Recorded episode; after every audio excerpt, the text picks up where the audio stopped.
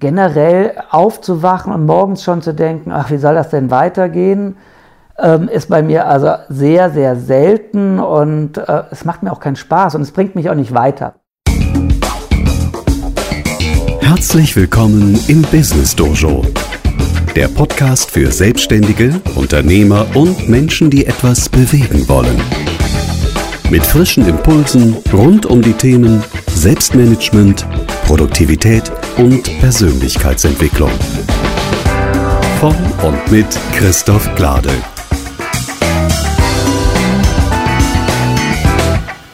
Herzlich willkommen zur Folge 4 des Business Dojo Podcasts. Ich bin Christoph Glade. Heute geht es um die Themen Scheitern und Fehler machen und welche Relevanz eine Fehlerkultur für dich als Unternehmer hat. Und ich erzähle natürlich auch von meinen eigenen Erfahrungen damit. Außerdem spreche ich heute im Unternehmertalk mit Daniel Vollmer, den wir gerade schon in dem kurzen Ausschnitt gehört haben. Daniel plaudert sozusagen aus dem Nähkästchen. Er hat mittlerweile sein drittes Unternehmen gegründet und er hat wirklich das, was ich als Unternehmer DNA bezeichnen würde. Spannend dabei ist, wie er in diesen schwierigen Zeiten erfrischend optimistisch bleibt. Dazu also später mehr.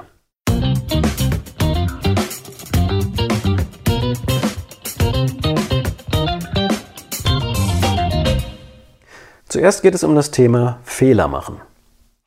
Wie ist das mit unseren eigenen Fehlern, die wir als Unternehmer machen? Wie gehen wir damit um?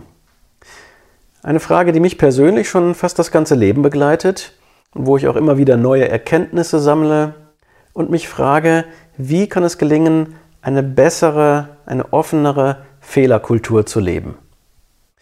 Vielleicht ist es ein Klischee, dass das etwas typisch Deutsches ist, sich darüber Gedanken zu machen. Wir Deutschen sind ja im Ausland bekannt als besonders gewissenhaft, genau. Wir werden für unsere Ingenieurskunst gelobt, für Präzision, für Qualität. Made in Germany ist ja dieses Siegel, was da gerne vergeben wird. Hm, es ist nicht unbedingt, glaube ich, Teil unserer Kultur, offen mit Scheitern, mit Fehler machen, umzugehen. Das mag ein Klischee sein, aber ich glaube, dass da etwas dran ist. Ich denke, Fehler machen gilt bei uns jedenfalls nicht als Stärke, sondern wird überwiegend als Schwäche angesehen.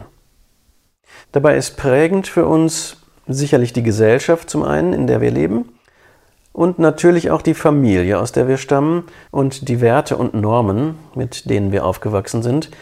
Bei mir persönlich heißt es, mein Vater ist Leiter einer Behörde gewesen, meine Mutter Lehrerin. Und ich sag mal so, zu Hause habe ich gelernt, Fehler sind etwas Schlimmes und unter allen Umständen zu vermeiden. Nun fiel mir das zum Glück nicht allzu schwer. Meine schulischen Leistungen waren, ich sag mal, ohne allzu große Anstrengungen ganz in Ordnung. Aber meine Sicht auf die Welt hat das natürlich schon sehr geprägt.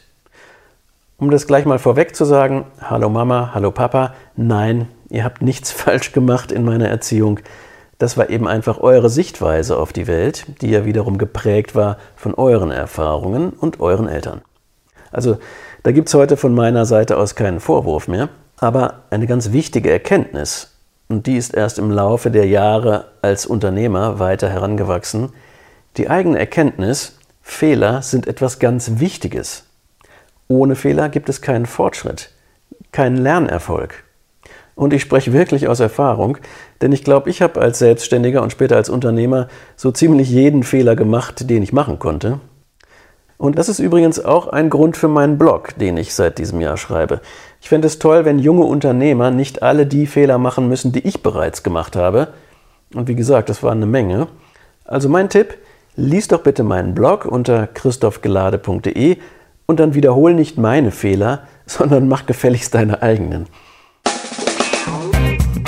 Diese Folge vom Business Dojo Podcast wird dir präsentiert von Dein wertvollstes Jahr, der Online-Kurs. In einer Welt voller Veränderungen bist du selbst deine wichtigste Ressource. Jetzt vormerken lassen. Alle Infos unter christophglade.de slash onlineakademie. Ich möchte in dieser Folge eine Lanze brechen für das Fehlermachen. und dafür werben, das Gute in Fehlern zu sehen, weil wir meiner Meinung nach vor allem durch Fehler wirklich etwas lernen können.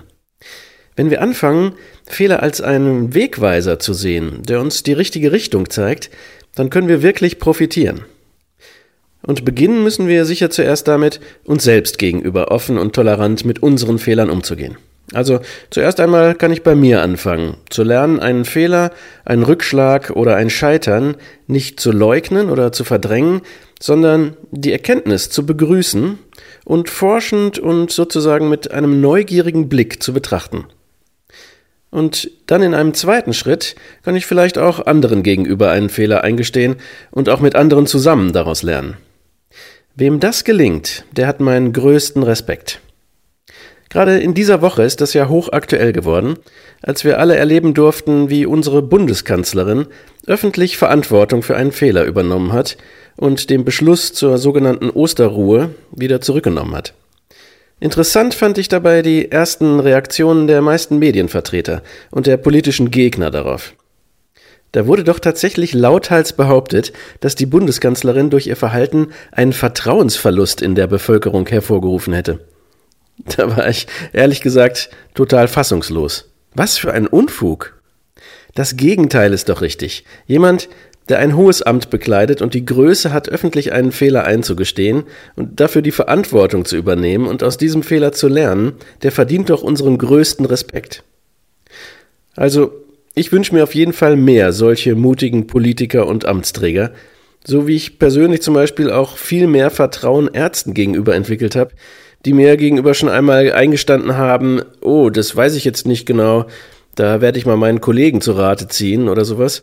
Oder ich bin mir unsicher, aber ich kann Ihnen diese oder jene Alternative vorschlagen und wir sehen uns gemeinsam dann die Wirkung an. Ist das nicht viel mehr vertrauensbildend als die immer noch weit verbreitete Haltung vieler Ärzte, Politiker und vielleicht auch mancher Unternehmer, aus Angst vor Autoritätsverlust sich unter dem weißen Kittel oder dem grauen Anzug einer angeblichen Fehlerlosigkeit zu verstecken? Also, ich plädiere dafür, schau dir deine gemachten Fehler gut an, dann sind sie in Wahrheit deine Freunde. Und gerade als Unternehmer solltest du dir das zum Prinzip machen und es ganz bewusst und systematisch durchführen. Eine regelmäßige Fehleranalyse. Ich selbst mache das schon sehr lange in meinem Wochenreview, einem festen Ritual in der Woche, in der ich unter anderem einen sogenannten After-Action-Review durchführe.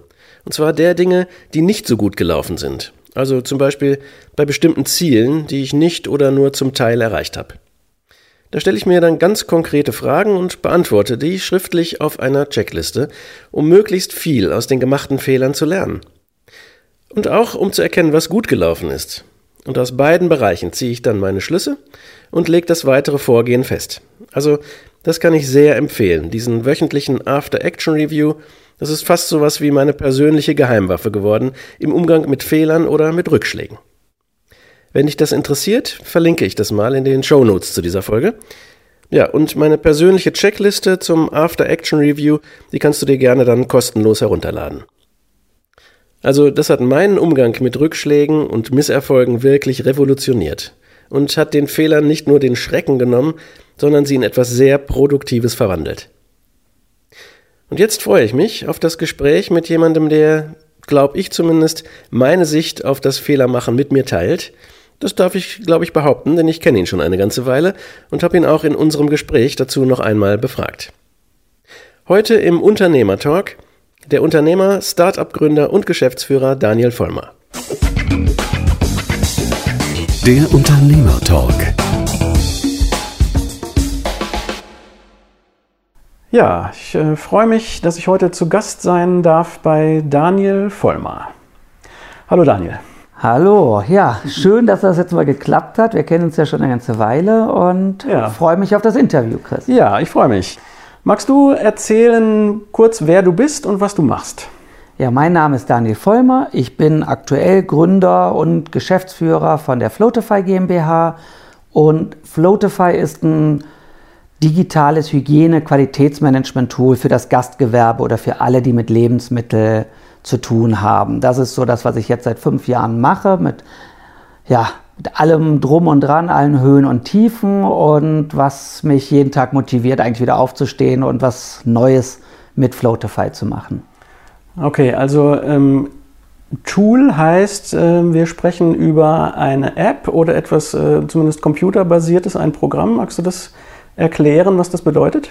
Ja, es ist in der Gastronomie normal üblich, dass dokumentiert werden muss über Hygieneprozesse, die also auf Papier verschriftlicht werden, dass mhm. Kühltemperaturen eingehalten wurden, dass Warenannahmen kontrolliert wurden und, und, und. In der Pandemie jetzt noch mal extremer mit Covid-19 bezogenen Sachen. Und das ganze Thema haben wir vor fünf Jahren angefangen zu digitalisieren.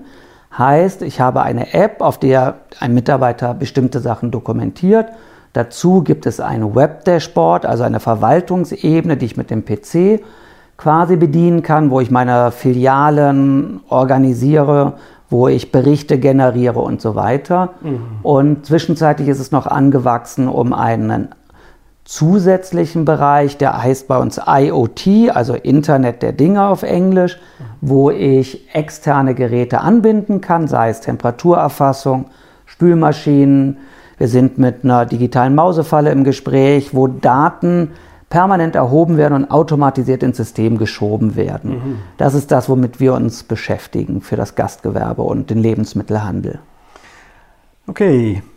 Wie bist du, du hast ja gesagt, du bist ähm, Gründer und Geschäftsführer, ist richtig? Ja, genau. Ist es deine äh, Gründungsidee gewesen oder wie bist du drauf gekommen?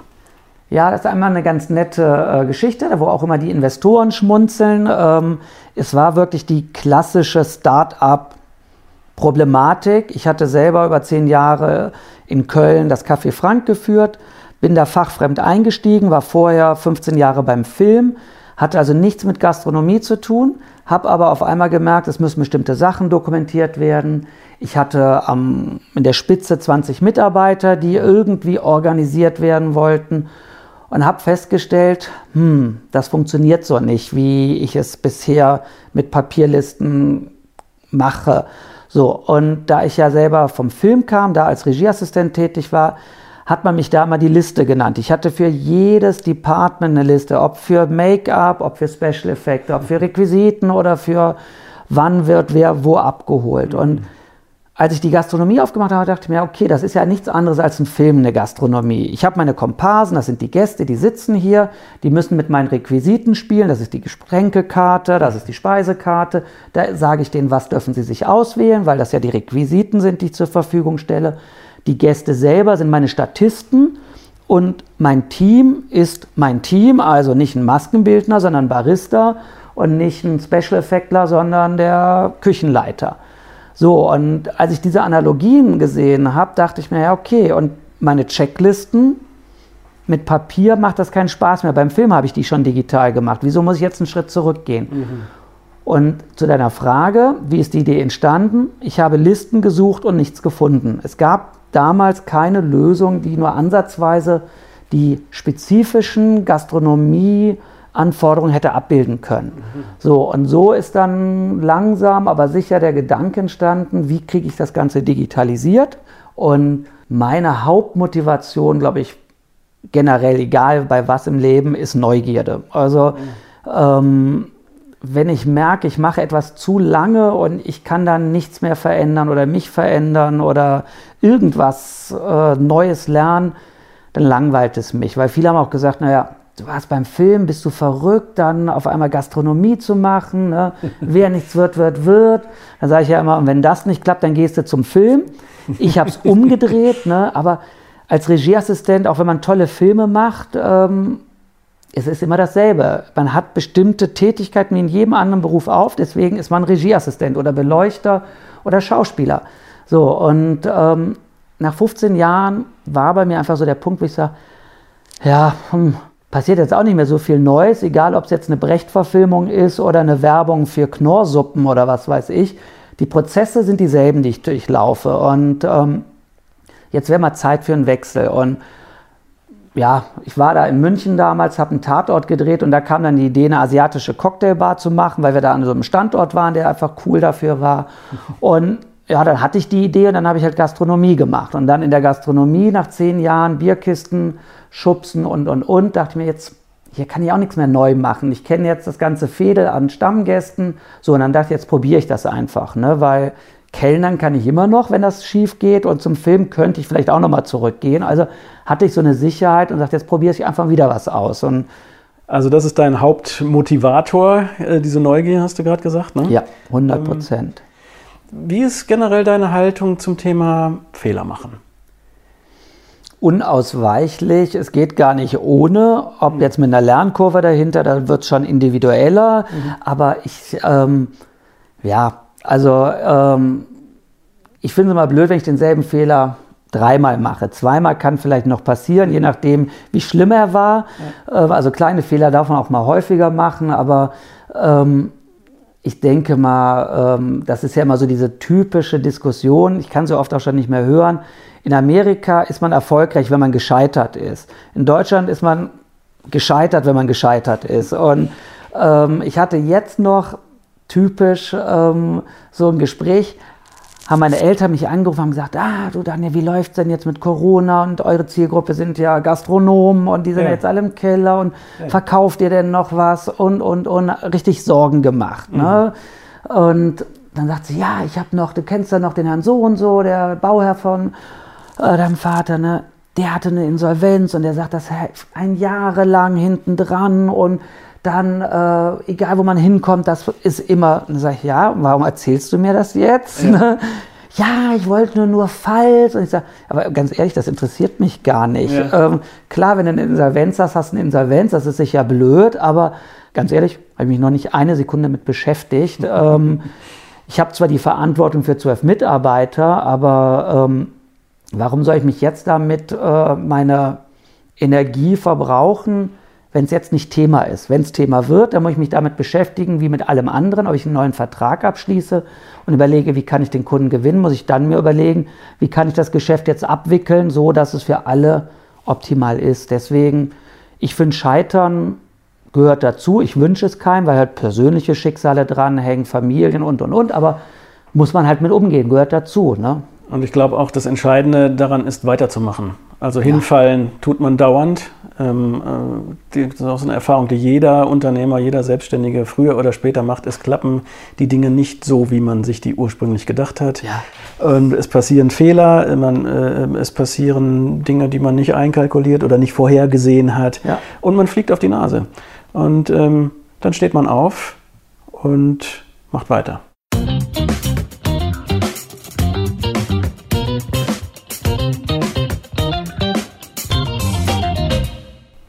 Ist deine Meinung zu der Zeit gerade jetzt, wo ähm, Gründungen oder Initiativen eher zurückgehen, wo die Angst wieder so ein bisschen in den Vordergrund gerät? Ähm, was ist dein persönlicher Umgang damit?